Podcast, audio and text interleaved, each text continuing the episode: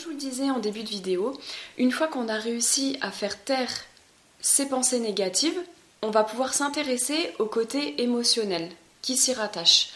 Donc comme je le disais, une pensée négative apporte une émotion ou plusieurs émotions négatives. C'est pour ça que ça va être très important de s'en détacher aussi. Je vais prendre un exemple concret et sûrement très récurrent en chacun de nous. Euh, vous avez une histoire d'amour qui s'est mal terminée, donc il y a plusieurs mois, plusieurs années, plusieurs minutes, plusieurs heures. Ça, c'est pas important. Euh, parce que tout simplement que ça fasse plusieurs minutes ou plusieurs années, bah, parfois on rumine de la même façon. Voilà, négativement, toujours. Euh, donc cette histoire qui s'est terminée vous apporte tout son lot émotionnel et tout son lot de pensées négatives. Euh, donc, euh, par exemple, bah, vous pouvez vous sentir coupable, vous pouvez être triste, vous pouvez euh, ressentir un manque, que sais-je. Le problème ici, c'est que cette histoire d'amour, vous y pensez toujours. Donc, comme je le disais sur mon site internet, il n'y a pas besoin d'être toujours amoureux hein, ou toujours attaché à une relation pour y penser. Non, on est souvent rattaché non pas à la personne, mais au côté émotionnel qui s'y rattache. Voilà. Donc, euh, par exemple, comme je le disais, votre histoire d'amour vous apporte son lot de culpabilité, donc vous restez de ce fait attaché à ce sentiment de culpabilité qui, lui, vous lie toujours à cette histoire d'amour, alors que vous êtes amoureux ou pas. Donc ça, ça ne change rien. Voilà. Donc, quand c'est comme ça, vous commencez donc le premier exercice. Donc, euh, je reprends, vous êtes tranquillement devant votre télé.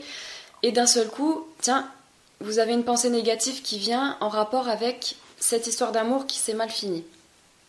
Donc, vous allez la pointer du doigt, premièrement.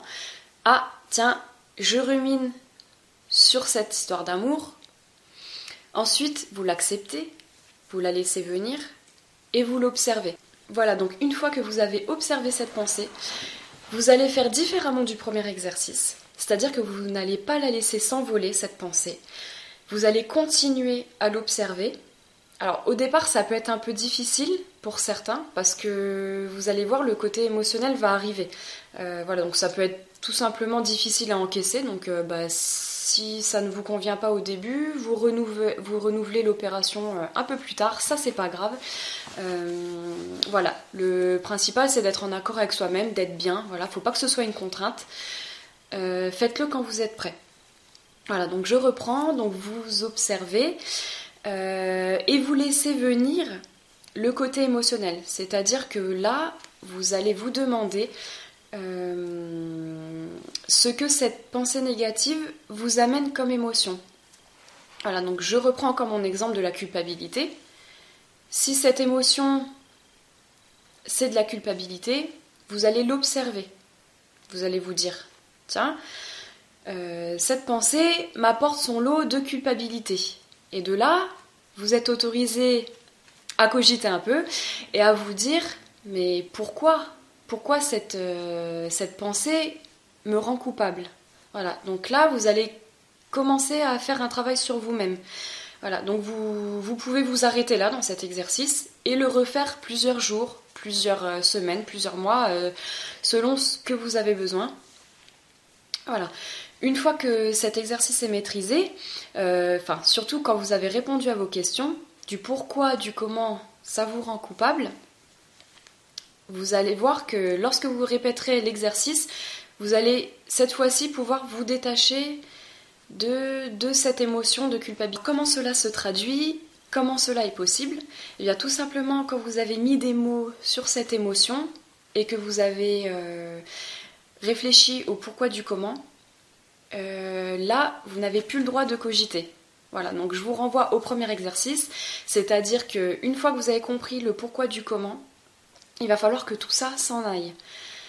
Euh, voilà, donc pour que cela s'en aille, euh, il va falloir observer cette émotion comme on a observé nos pensées négatives au départ. Et chez, certaines personnes, donc euh, encore une fois comme au premier exercice, chez certaines personnes ça va suffire à faire partir l'émotion négative.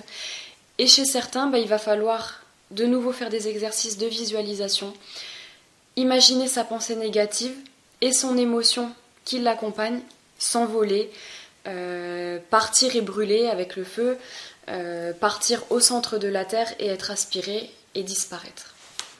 Voilà, donc cette étape est à renouveler autant de fois que nécessaire.